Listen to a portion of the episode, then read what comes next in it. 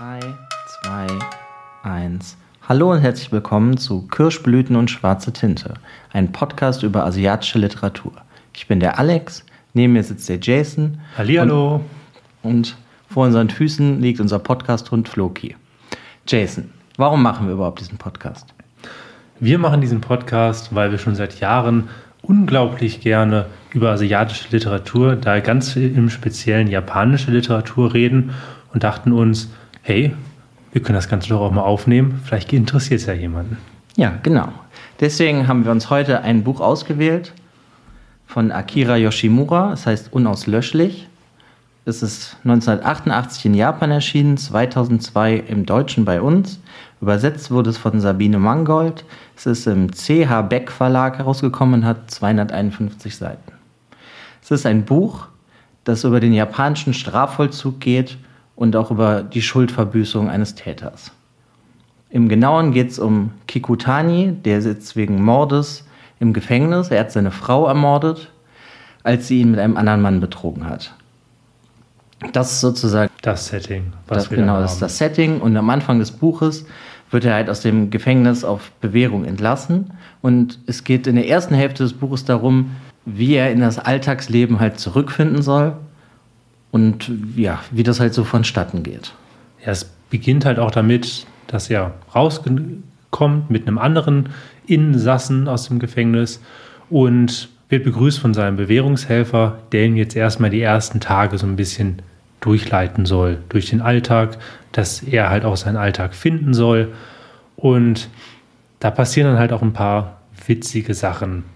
Generell wohnt er ja sozusagen erstmal in einem Übergangsheim, wo die, die Häftlinge halt sich an die Gesellschaft so ein bisschen gewöhnen sollen.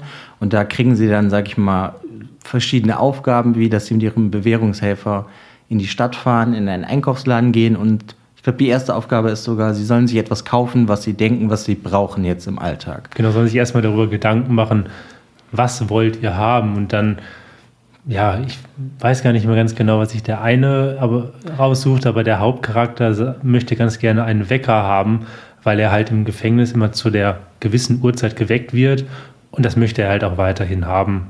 Genau, ich meine, der andere Häftling, der wollte entweder Regenstiefel, nee, ein Gummistiefel oder, oder ein Regenschirm. Genau. Ich bin mir gerade nicht mehr sicher, aber dafür wollen sie halt in ein Einkaufszentrum fahren. Und da kommt dann schon halt die erste Schwierigkeit auf für sie. Sie stehen an einem Bahnkartenautomaten und wissen überhaupt nicht, wie der funktioniert. Und sehen halt, wie die Leute da schnell sich das Ticket kaufen und halt in die Bahn steigen und sie stehen da wirklich, als hätten sie das noch nie gemacht.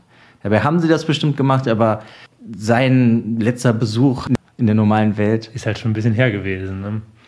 Da war dann halt auch dann total die witzige Stelle, dass die beiden halt im Stechschritt hintereinander hergegangen sind und ja, also der Bewährungshelfer hat dann einfach nur gesagt, okay, ihr seid jetzt in Freiheit, ihr müsst jetzt nicht mehr so diszipliniert wie im Gefängnis laufen, aber das war für die beiden so normal, dass ihnen das gar nicht bewusst geworden ist, was dann halt auch direkt zeigt, dass ja, diese Eingliederung in die Gesellschaft und die Integration und auch erstmal, dass das gelernt werden muss. Und auch es muss gelernt werden, die Freiheit zu genießen, weil ja, das hatten sie halt jetzt, Gekutani halt in seinem Beispiel 16 Jahre lang nicht gehabt.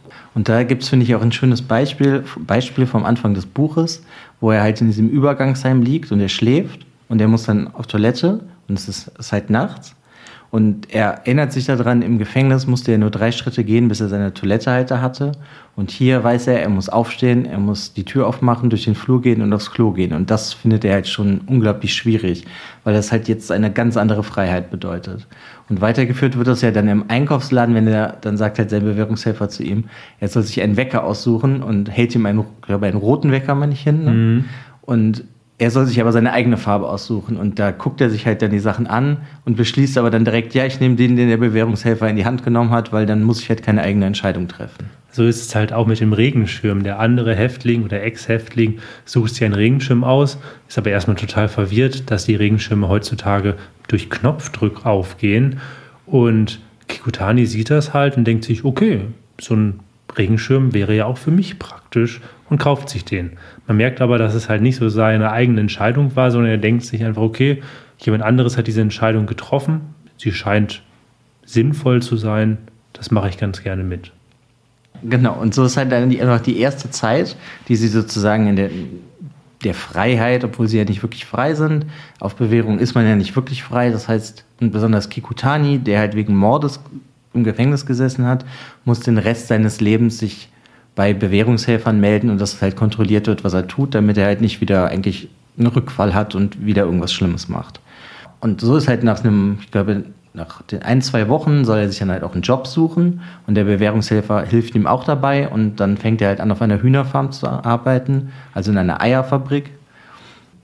Da trifft er im Endeffekt ja dann auch wieder diese, ja, dass, dass ihm gesagt wird, was er tun soll, sondern er hat dann halt einen Vorarbeiter und der macht im Endeffekt einfach nur alles nach. Deswegen fühlt er sich halt auch direkt da wohl. Das finde ich halt auch direkt spannend, weil er sich ja im Endeffekt alle Sachen, wo ihm gesagt wird, was, zu, was er zu tun und zu lassen hat, da fühlt er sich wohl, weil er ja keine eigene Entscheidung treffen muss. Ja, einfach dieses, diese klaren Strukturen, das ist das, wonach er sich sehnt, das ist das, was er halt auch 16 Jahre lang erlebt hatte. Und ja, er hat es in irgendeiner Form halt auch lieben gelernt, würde ich sogar schon fast sagen, weil ihm gesagt wird, was er tun soll. Und ja, das. Ja, genau, da ist ja dann ja. das Gefängnis die so eine vertraute Umgebung geworden, ohne freien Willen. Und ja, ich denke mal, wenn man sich dann halt nie mit sich selbst auseinandersetzen muss in irgendeiner Form, weil ja alles irgendwie gestaffelt ist vom ganzen Alltag. Wann stehst du auf, wann duschst du, wann frühstückst du, wann arbeitest du?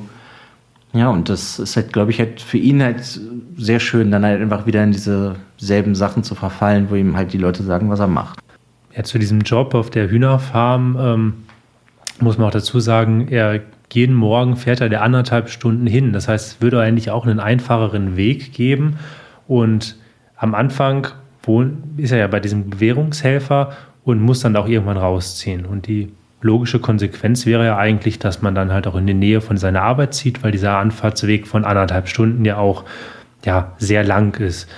Das möchte er aber nicht. Also er hat jetzt einmal den Kontakt zu dem Bewährungshelfer gefunden und möchte jetzt auch nicht unbedingt neue Leute kennenlernen, weil er einfach Angst hat, mit seiner Vergangenheit konfrontiert zu werden, darüber reden zu müssen, dass die Leute ihm vielleicht Vorwürfe machen. Und darum sagt er, okay, ich nehme lieber eine kleine überteuerte Wohnung bei ihm in der Nähe von seinem Bewährungshelfer und fährt halt jeden Tag anderthalb Stunden.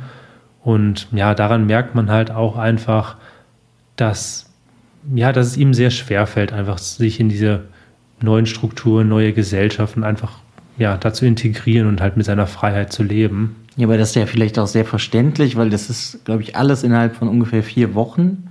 Das heißt, er muss sich halt auch sehr schnell lösen. Dabei hat er fast schon so Vatergefühle für seinen Bewährungshelfer, weil er sich halt ja um ihn kümmert wie ein Vater. Und das, ich finde, das wird ja dann direkt wieder auch noch mehr erschüttert, weil als er dann in seiner eigenen Wohnung ist, dann wird halt sozusagen der Bewährungshelfer gewechselt, weil bei dem er jetzt war, der ist halt für die Leute zuständig, die gerade frisch aus dem Gefängnis kommen. Und er wird dann halt einem alten Mann zugewiesen, wo er halt einmal die Woche hingehen muss, um mit dem halt zu reden. Und der soll dann halt im Endeffekt auch gucken, ob alles okay bei ihm ist, ob er halt ein Teil der Gesellschaft wird oder ob er sich halt asozial verhält oder sonst was. Ja, da ist es dann halt auch so, dass er am Anfang da erstmal ein Problem mit hat, dass er jetzt nicht klar äußert. Aber es ist halt wieder eine weitere Person, die mit, die halt von seiner Vergangenheit, da über seine Vergangenheit Bescheid weiß. Und das ist zum Beispiel auch ein Grund, weshalb er nach der Arbeit auch jetzt nicht in Kneipen geht, sich die Welt anguckt, wie die sich verändert hat, weil das stelle ich mir einfach total auch schwierig vor, wenn man sich überlegt, nach 16 Jahren, was sich einfach in 60 Jahren, 16 Jahren alles verändert hat, ist, glaube ich, erschreckend, aber auch irgendwie auch interessant. Klar, für jemanden, der noch nie im Gefängnis gesessen hat, ist es natürlich interessant. für jemand anderen, der gerade aus dem Gefängnis kommt, ist es, glaube ich, eher erschreckend. Aber das heißt, er sucht sich jetzt auch nicht unbedingt die sozialen Kontakte.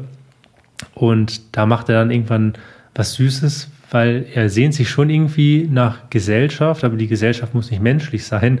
Darum holt er sich ein Fischglas mit Karpfen und entwickelt da so ein kleines Hobby, wo man auch ganz klar merkt, er möchte einfach eine klare Struktur, er möchte aber auch das einfache Leben und abends mit seinem Bier vor dem Karpfenglas zu sitzen, die zu beobachten, das reicht ihm halt auch einfach in dem Moment.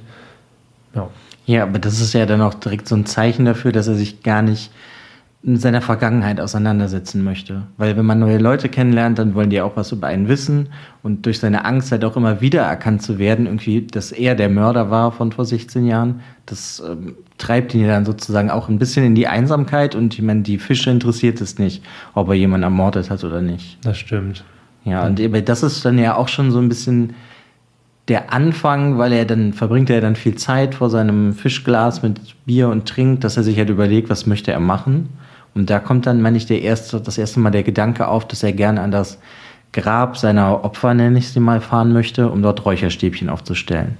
Und es ist ja, also es ist so, er darf nicht einfach irgendwo hinfahren, ohne seinen Bewährungshelfer Bescheid zu sagen. Und also geht er dann zu seinem Bewährungshelfer und sagt ihm, dass er das gerne tun würde. Aber der sagt ihm dann, dass die Zeit halt noch nicht reif ist. Und das passiert halt öfters, weil der sagt das dann halt auch noch dem anderen Bewährungs-, also seinem alten Bewährungshelfer und der sagt ihm das auch nochmal, die Zeit ist noch nicht reif, das jetzt zu tun, sondern er soll einfach erstmal weiterleben. Und so entsteht aber in ihm dann so langsam so dieses, wie halt dieses patzige Kind, ich möchte das jetzt aber tun. Und da fängt dann sozusagen die zweite Hälfte des Buches an. Denn dann macht er das, er fährt zu diesem Grab, aber er macht es halt geheim, er sagt es nicht seinem Bewährungshelfer und fährt dann halt da nachts hin und steht dann da nachts auf dem Friedhof. Und dann sieht er halt die Grabsteine und dann merkt er aber in sich, dass er überhaupt keine Reue spürt, diese Tat überhaupt begangen zu haben. Denn für ihn war das, war das sehr gerechtfertigt. Seine Frau hat ihn betrogen mit einem anderen Mann und der hat sie halt erwischt. Und daraufhin hat er sie halt erstochen und der Mann ist halt verletzt entkommen. Und daraufhin hat er das Haus des Mannes angezogen und dann ist dessen Mutter verbrannt. Ja, das ohne, ist halt so er, ohne, Tat. Oder dass er wusste, dass die Mutter dort drin war. Aber obwohl die Mutter wegen seiner Tat gestorben ist und er sie ja getötet hatte, ohne dass er wusste, dass er sie töten wird, hat er, zeigt er trotzdem keine Reue, weil er immer noch sagt, der Mann, der mit meiner Frau geschlafen hat, ist dafür schuld. Also hat, hat, also er, ja. Ja, im Endeffekt ist er ja schon sehr verblendet. Weil diese ganze Situation, die wird dann halt auch sehr genau beschrieben. Er ahnt das halt so, dass er seine Freundin betrügt. Ne? Und dann lernt er halt, dass das jemand ist, mit dem er eigentlich fischen geht und der aber die ganze Zeit nicht mehr mitkommt, wenn er fischen geht. Und so bekommt er halt langsam heraus, dass er halt seine Frau, seine Frau sich mit diesem Mann vergnügt. Ja, und dann fasst er ja irgendwie diesen Plan, dass er, er geht fischen, aber dann sagt er, er ist krank und fährt dann schnell nach Hause und erwischt die beiden halt. Also es ist alles sehr kalkuliert und im Endeffekt hat er sich ja schon auf dem Weg dahin dann überlegt, dass er sie dann halt eigentlich töten wird. Und das ist ja dann auch in dem Buch eine sehr brutale Beschreibung, die er dann, was das ganze Buch bis dahin eigentlich nicht hatte. Aber dann, ja, er massakriert die im Endeffekt mit sehr vielen Messerstichen. Wobei ich glaube ich nicht unbedingt sagen würde, dass er sich also dass er sich vorher schon überlegt hat, sie umzubringen, weil er sich ja eigentlich überlegt auf dem Weg dorthin, dass er eigentlich, er, sich, der fühlt sich dabei total affig. Er denkt sich, okay, wahrscheinlich liegt meine Frau im Bett und oder ist gerade in der Küche und ich erschrecke sie total, wenn ich mich da, wenn ich mich da anschleiche. Und dann sieht, sieht er halt durch das Fenster, sieht er einfach nur ihre nackten Beine, die sich halt in einer ja, Bewegung zeigen, die relativ klar ist, dass es halt dort dann um Sex geht.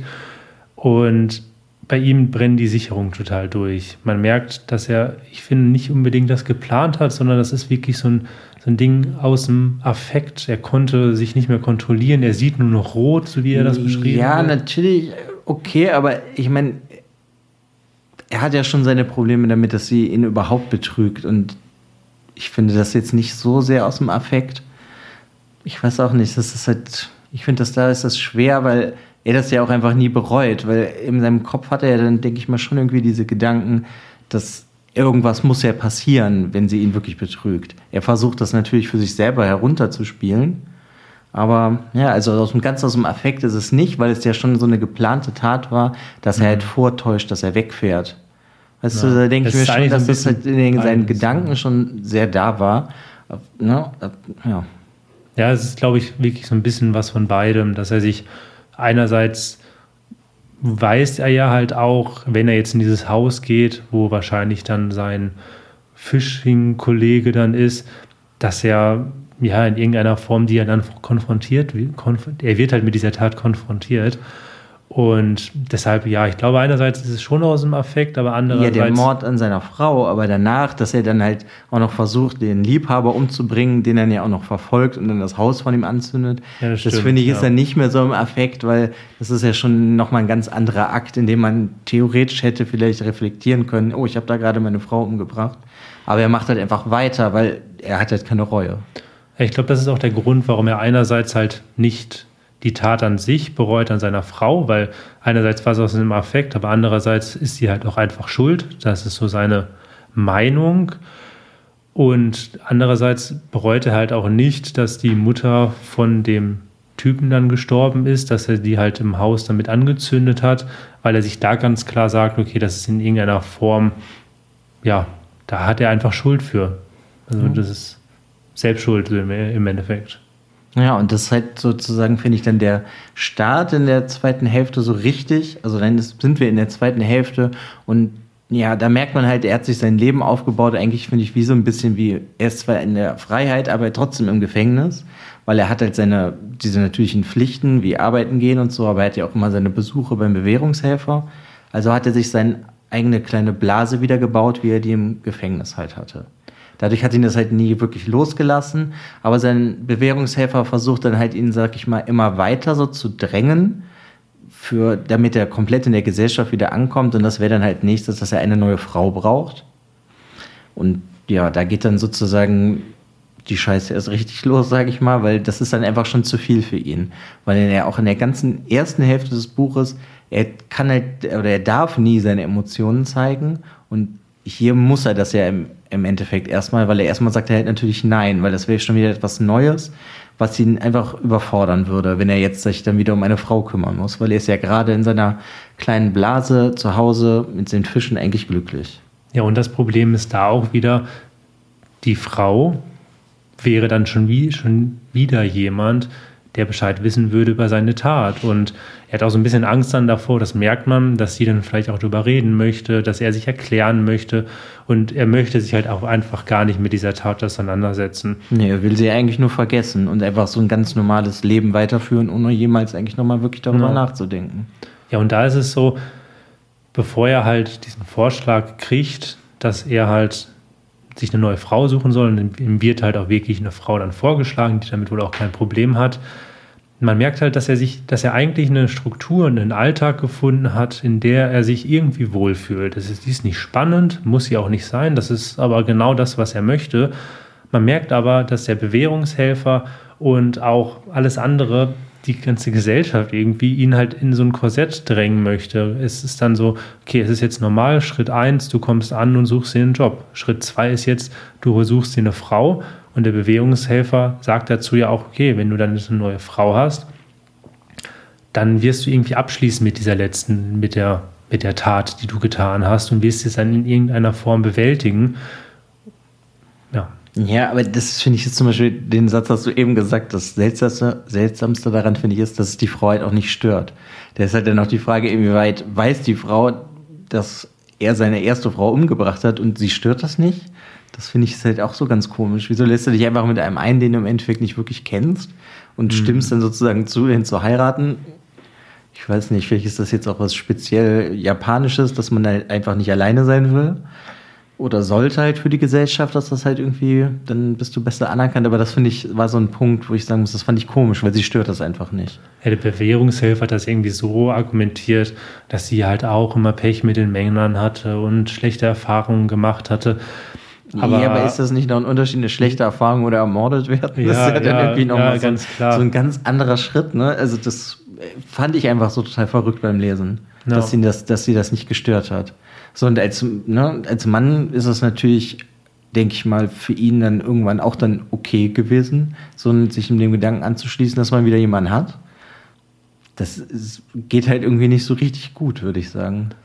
Weil ich meine, einmal, sie soll dann halt zu ihm ziehen, sie, ne, nachdem sie sich kennengelernt haben und bringt ihre Sachen dahin. Und ich glaube, das findet er alleine schon ja erstmal komisch, dass jetzt jemand so in seinem Privatreich sozusagen eindringt ja, der, die erst, der, also der erste Abend ist dann auch so relativ merkwürdig, weil man irgendwie so ein bisschen merkt, okay, das ist jetzt eine Entscheidung, die er getroffen hat, die er vielleicht bewusst nicht wirklich wollte und eher so ein bisschen dazu gedrängt worden ist, weil sie kommt an, sie begrüßen sich so irgendwie relativ kalt und sie macht halt dann einfach Essen und er setzt sich auf die Couch mit seinem Bier und guckt Fernsehen. So, sie fangen halt direkt so von dem ersten Moment an, in den irgendeinen Alltag zu gehen.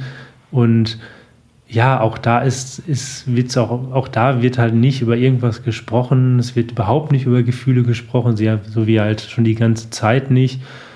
Nö, eigentlich wird ja mehr so dann hervorgehoben, die ehelichen Pflichten, ne, wie man sie Mhm. nennt, dass sie halt abends, wenn sie sozusagen ins Bett gehen, miteinander Geschlechtsverkehr haben. Ja, Das finde ich halt dann auch, und das befriedigt ihn dann halt natürlich in irgendeiner Form. Das findet er dann so gut. ja, und dass er halt nach zu Hause ankommt und es ist halt, Es gibt was zu essen. es gibt ja. was zu essen und die Wohnung ist schon beleuchtet und es ist warm. Das sind so die einzigen Argumente. Das sind auch die Argumente, die einem vorher immer so ein bisschen ihm als Argumentation gebracht wird, um dann ihn zu, dazu zu bringen, dass er halt die Frau dann auch heiratet. Und ja, es ist irgendwie alles sehr kurzsichtig und dann darf man sich halt auch nicht darüber wundern, dass es dann vielleicht auch schief gehen kann, wie es dann ja auch passiert. Da ist halt dann das Problem, dass der hätte sie vielleicht mehr über ihn erfahren, wäre das vielleicht gar nicht alles so passiert. Weil sie lernt nämlich dann, dass er, der einen Mord begangen hat, jetzt auf Bewährung frei ist, halt nicht hinreisen darf, wo er möchte. Und da, das lernt sie halt und ja, da möchte sie halt gegen vorgehen, weil es gibt halt anscheinend eine Möglichkeit, dass er komplett frei ist. Aber das heißt, er muss halt ja im Endeffekt Reue zeigen und dann muss halt der Staat das bewilligen. Die Familien müssen, also die Familien von den Opfern müssen das bewilligen und er muss das im Endeffekt sozusagen ja alles zeigen, wie sehr er das bereut. Und da ist natürlich dann der Knackpunkt für ihn, weil er es ja eigentlich nicht bereut. Ja, und die Sache ist, es geht nicht nur um ein paar Tage oder ein paar Wochen Reue zeigen, sondern sein Bewährungshelfer, er hat ihm ganz klar gesagt, du musst jetzt wirklich fünf bis zehn Jahre Reue zeigen, du musst der Familie unzählige Briefe schreiben, wo du denen sagst, wie du Reue zeigen kannst und auch da wurde dann relativ schnell ein Riegel vorgeschoben, dass er halt die Verwandten oder halt auch den Mann und sowas oder die Leute in seinem alten Dorf gar nicht treffen soll. Und dann kommt es dazu, dass halt seine neue Frau dann ihn abends überrascht, dann hat sie ein, ein Altar gemacht, wo sie dann halt Räucherstäbchen halt- anzünden genau, und halt Reue zeigen sollen. Ja, und da sie aber ja, auch- er ist ja halt ein sehr verschlossener Mann, weil er halt ja lieber vergessen will. Und deswegen erzählt er ihr auch gar nicht, wer seine Opfer waren und so. Und deswegen hat sie das ja dann im Endeffekt so selber für sich gemacht. So, hier ist jetzt halt unser Altar. Ist auch so gar nicht wichtig, ob das so echte Fotos sind, so nach dem Motto. Und hier zünden wir jetzt jeden Abend Räucherstäbchen an und beten, dass wir halt, also dass du komplett entlassen wirst. Und das bringt ja in ihm, das bringt ihn ja immer mehr auf die Palme, weil das ist ja genau das, was er die ganze Zeit versucht hat, nicht zu tun. Er wollte halt seine, ne, seine kleine Blase behalten, wie im Gefängnis halt, sein ganz normales Leben sozusagen führen. Ja, und sie zwingt ihn ja sozusagen dann dazu, sich wieder mit der Vergangenheit auseinanderzusetzen. Und das macht ihn dann halt immer wütender, so innerlich, dass er ja im Endeffekt kocht vor Wut und Was man ja auch irgendwie verstehen kann, weil er wird eigentlich von Tag 1 wird irgendwie Druck aus, ausgeübt. Erstmal find einen neuen Job, such dir eine eigene Wohnung, find, nimm eine Frau. Das halt erstmal dieser, kam dieser Druck halt nur von außen, so von dem Bewährungshelfer. Er kriegt diesen Druck immer nur, was ich alle paar Tage offiziell dann halt damit konfrontiert. Und dann zieht halt eine Frau, seine neue Frau zu ihm und sie macht eigentlich täglich Druck auf ihn und immer mehr, weil sie sagt, okay, aber das ist ja eine Möglichkeit, wenn du nur Reue zeigst, dann können wir in zehn Jahren ein normales Leben führen. Und bei ihm wird aber relativ klar, er möchte gar nicht so weit gehen. Ihm reicht das einfach, dieses normale, einfache Leben zu haben, dass er jetzt eine Frau hat, da hat er sich dran gewöhnt, das ist jetzt auch schön, aber das ist so, für ihn reicht das und er möchte einfach in Ruhe weiterleben und nicht immer weitergehen, immer weiter in dieses Korsett gedrückt werden und ja, Ja, da ist das, kommt, finde ich, ja dann das Problematische sehr hoch, dass er sich nie mit seiner Tat auseinandersetzen musste, die er begangen hat. Es gab keine Psychologen, die mal mit ihm geredet haben, sondern im Endeffekt ist er, was wir vergessen haben am Anfang zu sagen, er ist ja eigentlich ausgewählt worden, sozusagen auf Bewährung freizukommen, weil er natürlich ein sehr guter Häftling war. Er hat nie Quatsch gemacht, er hat viel gearbeitet, aber er war in seinem vorigen Leben auch ein Lehrer. Das heißt, er ist gebildet, so haben sie natürlich gesehen oder gedacht, dass er hat die besten Chancen, wieder in die Gesellschaft zurückzukehren. aber da ist halt wirklich das Problem, es ist nie aufgearbeitet worden, was hat er durchlebt, warum hat er das gemacht. Und, und das kommt halt, dann halt jetzt wieder halt zu ihm zurück. Und er hat halt auch nie gelernt, überhaupt so das Ganze zu bewältigen. Wie bewältigt man vielleicht Ängste? Wie geht man damit rum, dass man halt, dass er wirklich so vor Kut, vor Kut, ja genau, vor Wut kocht, ähm, weil, hatten wir auch vorhin schon mal gesagt, als er halt dann wie im Affekt seine Frau ähm, umgebracht hatte, dann hat er nur noch rot gesehen. Und dieses Rot sehen und vor Wut wirklich alles auszuschalten und ja fast so zum Tier zu werden, das muss man bewältigen, man muss es lernen, man muss es aufarbeiten. Und genau das ist halt nicht passiert. Das heißt, wenn wieder so eine Situation passiert, wo er voller Wut nur noch rot sieht, hat er gar nicht gelernt, das zu bewältigen und das richtig zu machen oder sich zurückzunehmen. Und ja. Ja, er kann ja im Endeffekt gar nicht damit umgehen, dass nee. überhaupt jemand was von ihm möchte oder richtig mit ihm reden will. Weil er ja auch eigentlich nie seine Gefühle rauslässt. Das er zeigt ja halt gar keine Emotionen, ja. Ja, das so innerlich halt, ne? Dass er, also er spricht sie nicht aus, sondern er kocht dann ja innerlich sozusagen vor Wut. Und, aber das sind ja alles so Punkte, deswegen er vielleicht halt auch nicht der Beste ist, der hätte rausgelassen werden sollen. Und das heißt ja dann, finde ich, auch so, das zeigt ja das Buch dadurch, dass es so ein bisschen problematisch ist, dass zwar die Bewährungshelfer, die haben sich sehr, sehr viel Mühe mit ihm gegeben und auch versucht, ihm zu helfen, aber halt nicht auf einer Gefühlsebene so gar nicht. Das ist da egal gewesen, sondern es ist halt wirklich nur das Wichtige, Wohnung, Job, heiraten, du bist wieder in der Gesellschaft und man kann sich um den Nächsten sozusagen kümmern. Und das führte mich dann halt auch zum Ende.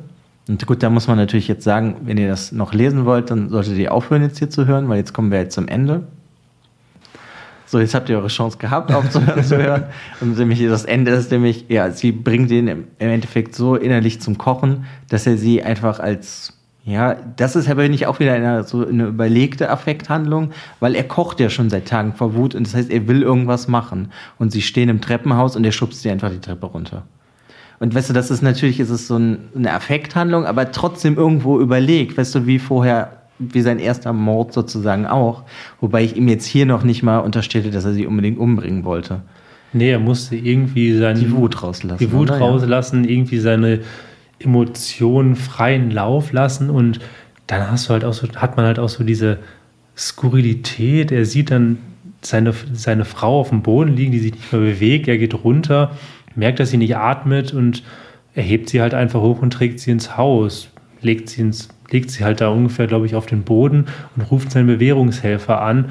Und das macht er alles mit so einer Emotionslosigkeit, wo man wirklich auch merkt, okay, ich glaube nicht, dass er diese Tat auch bereuen wird, weil das war dann so. Nee, sie hat ihn jetzt zur Weißblut ja. gebracht und dann, also für mich ist das so wie so eine überlegte Affekthandlung, weil er wollte halt irgendwas innerlich dagegen tun und das ist halt dann daraus geworden. Und dass er seinen Bewährungshelfer anruft, finde ich, zeigt halt auch einfach nur wieder, wie sehr er den mochte und wie sehr das halt eigentlich eine Vaterfigur sozusagen für den ist, weil das ist so wie, weiß ich nicht, du machst irgendeinen Schwachsinn und rufst halt deine Eltern an. Ja. Weißt du, als kleines ja. Kind. Und ja, so kommt er mir dann im Endeffekt auch wieder vor. Ich meine, im Endeffekt hat er ja sozusagen dann sein Ziel damit wieder erreicht. Sein Bewährungshelfer, also es ist dann, kommt nicht mehr in dem Buch vor, aber das kann man sich ja dann denken. Er kommt und er kommt wieder in den Knast. Und dann hat er wieder seine Blase zurück, seinen kleinen Rückzugsort, seine Zelle, wo er einfach in Ruhe leben kann. Und nichts belästigt ihn, er muss sich nicht mit der Vergangenheit auseinandersetzen. Ich meine, deswegen heißt das Buch ja auch so, es ist halt, diese Tat ist in, in ihm unauslöschlich und ja, es geht halt einfach nie weg, aber er bereut es halt einfach nie.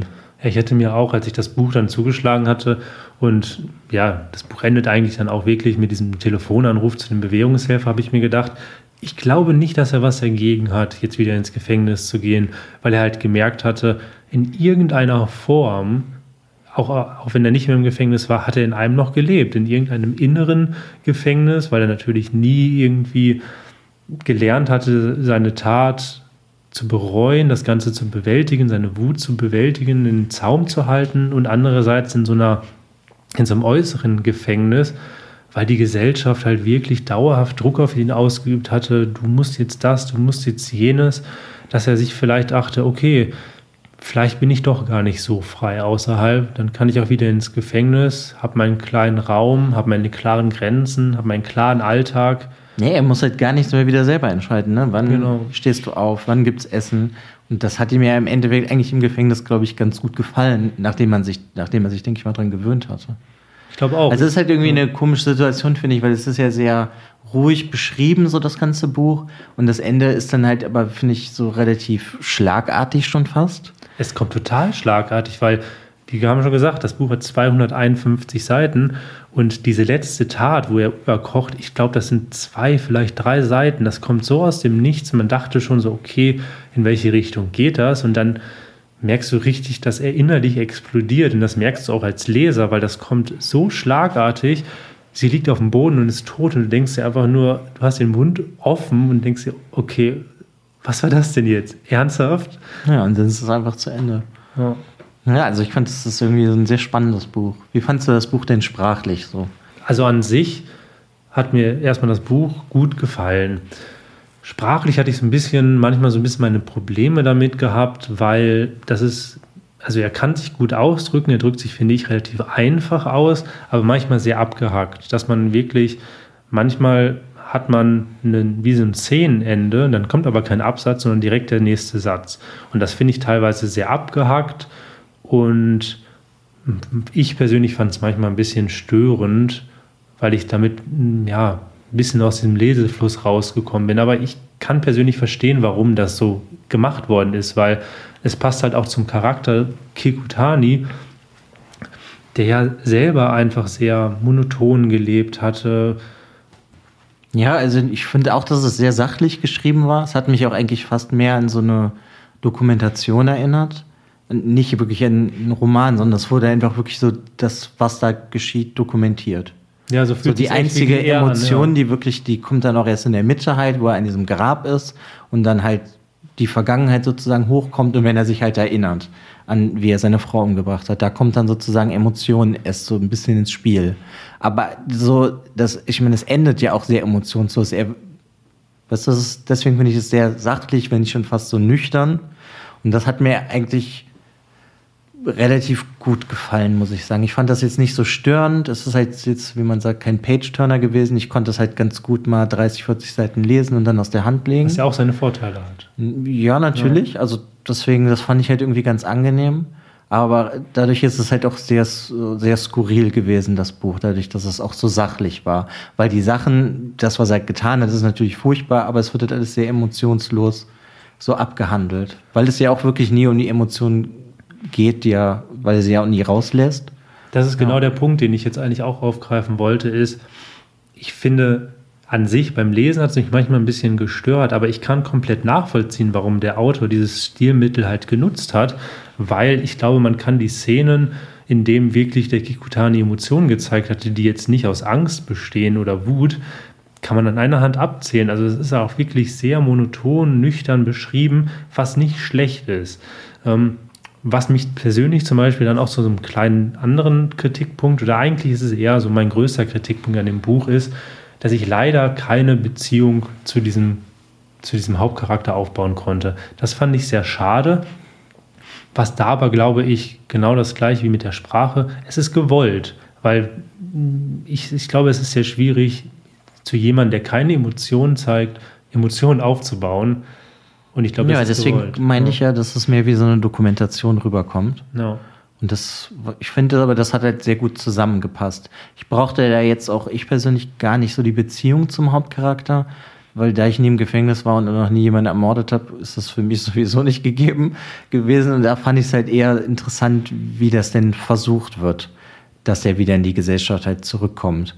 Und das finde ich ist halt auch das, was das Buch ausmacht, weil es ja im Endeffekt sozusagen die Frage aufwirft, ist, wenn du dich nie damit auseinandersetzt beziehungsweise reflektierst oder halt dazu, sag ich mal, mehr oder weniger gezwungen wirst im Gefängnis, kannst du denn dann einfach wieder entlassen werden nach so einer schweren Tat? Und kannst du einfach von, jetzt, von heute auf morgen einfach wieder zurück in die Gesellschaft kommen, wenn du 16 Jahre aus der Gesellschaft entfernt warst? Weil alles hat sich weiterentwickelt, nur du nicht. Also das finde ich hat so, das hat es bei mir sehr aufgeworfen, diese Fragen, und das fand ich halt irgendwie hat es sehr spannend gemacht, das für mich das zu lesen. Aber gut, das hängt natürlich vielleicht auch noch ein bisschen damit zusammen. Ich habe auch schon sehr viele Gefängnisdokus geguckt. Das, wenn ich halt irgendwie, das liegt halt in meinem Interessenbereich, deswegen hat mich das Buch vielleicht dann auch noch mal ein bisschen mehr angesprochen. Ja, ich finde, ich finde aber, was das Buch auf jeden Fall sehr, sehr gut hinkriegt, ist, dass wenn man das Buch durchgelesen hat und es weglegt oder auch wenn man auch noch mitten im Buch ist und legt es abends dann vielleicht auf seinen Nachttisch, man vergisst es nicht direkt. Man denkt wirklich über die einzelnen Szenen nach. Man denkt darüber nach, was könnte man besser machen, was könnte man irgendwie, wie könnte man diesem Menschen Kikutani helfen und wie könnte er, ja gerade am Ende, was hätte man machen können, damit das halt nicht passiert. Und man darf halt nicht vergessen, ähm, das Buch ist von 1988, ist also, spielt wahrscheinlich in den 80er Jahren dann auch, ist also eine, eine vergangene Zeit. Und ich meine, heutzutage, das weißt du wahrscheinlich besser, Alex, dadurch, dass du ja auch schon einiges geguckt hast an Dokus und sowas, da habe ich jetzt nicht so die große Ahnung zu, aber ich glaube, dass man das jetzt auch anders macht, dass diese Bewältigung der Tat oder diese Verarbeitung der Tat und die Bewältigung und der Emotionen und die Aufarbeitung, das Ganze, dass das heutzutage besser läuft, weil man einfach gemerkt hat, wie wichtig das ist. Und das stellt halt das Buch auch dar. Ja, das ist es im Endeffekt. Also ich kann jetzt nur natürlich von Deutschland jetzt das sagen, da ist das dann, da hast du halt auch Psychologen und musst dich mit der Tat im Endeffekt auseinandersetzen. Und da wird es sich halt auch eigentlich mehr um dich gekümmert. So wie es in Japan da anscheinend ist, ist das ja halt gar nicht das Ziel, dass du rehabilitiert wirst, sondern du sollst halt deine Strafe absitzen. Hier geht es ja mehr darum, generell, du kommst ins Gefängnis und man muss, wird halt direkt eigentlich ja so versucht zu gucken, wie kann diese Person wieder zurück in die Gesellschaft kommen. Ich meine, es gibt natürlich auch immer Leute, die das gar nicht können, zurück in die normale Gesellschaft. Aber ja, da merkt man halt vielleicht auch daran, dass das in den 80ern ist. Ich weiß nicht, wie das heutzutage dann in nee, Japan wäre. Aber das, ähm, ja. Aber gerade wenn man halt früher an die Emotionen geht und die Leute zum Reden bringt, versucht halt, dass sie das aufarbeiten, dass sie das fair arbeiten, daran finde ich, könnte man das irgendwie besser irgendwie festmachen, ob man jemanden aus der haften lassen soll. Und ich würde jetzt nicht unbedingt sagen, dass man Kikutani nicht hätte aus der Haft entlassen sollen, aber so wie das, ja, so wie mit ihm umgegangen ist, beziehungsweise halt auch nicht umgegangen ist, konnte man sich am Ende nicht wundern, dass es so wird. Man hat es natürlich nicht gehofft, aber man hat am Ende wirklich gedacht, okay, das ist in irgendeiner Form die logische Konsequenz. Es ist, ja, ich, beim Lesen hätte ich jetzt nicht gedacht, dass er seine zweite Frau umbringt, muss ich sagen. Aber ich, ja, es ist irgendwie dann doch schon natürlich logisch gewesen, dass das so passiert. Ich hatte aber vielleicht trotzdem gehofft, dass er irgendwie ein komisches Ende kriegt, wo er dann halt sein einsames Leben mit seiner Frau zusammenführt. Ich hätte schon, also ich hätte jetzt auch nicht gedacht, dass es so ausgeht. Überhaupt nicht. Ich hätte eher gedacht, dass sie dass er sich vielleicht eher von seiner Frau trennt, aber das Oder dass sie sich vielleicht eher von ihm ja, trennt, genau. weil er wäre da sehr wahrscheinlich auch nicht in der Lage zu gewesen. Ja. Ich, ja, also ich denke mal, heutzutage wird das, wäre das bestimmt anders, aber es ist halt irgendwie ja, schön zu sehen. Heutzutage wäre es dann auch sehr wahrscheinlich eher, hätte mit einem Handy umgehen lernen müssen und hier kauft er sich halt einen Wecker. Das macht es, finde ich, irgendwie auch nochmal sympathisch, mm.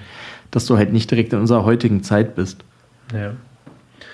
Ja, dann kommen wir doch auch mal langsam zum Ende unserer Folge.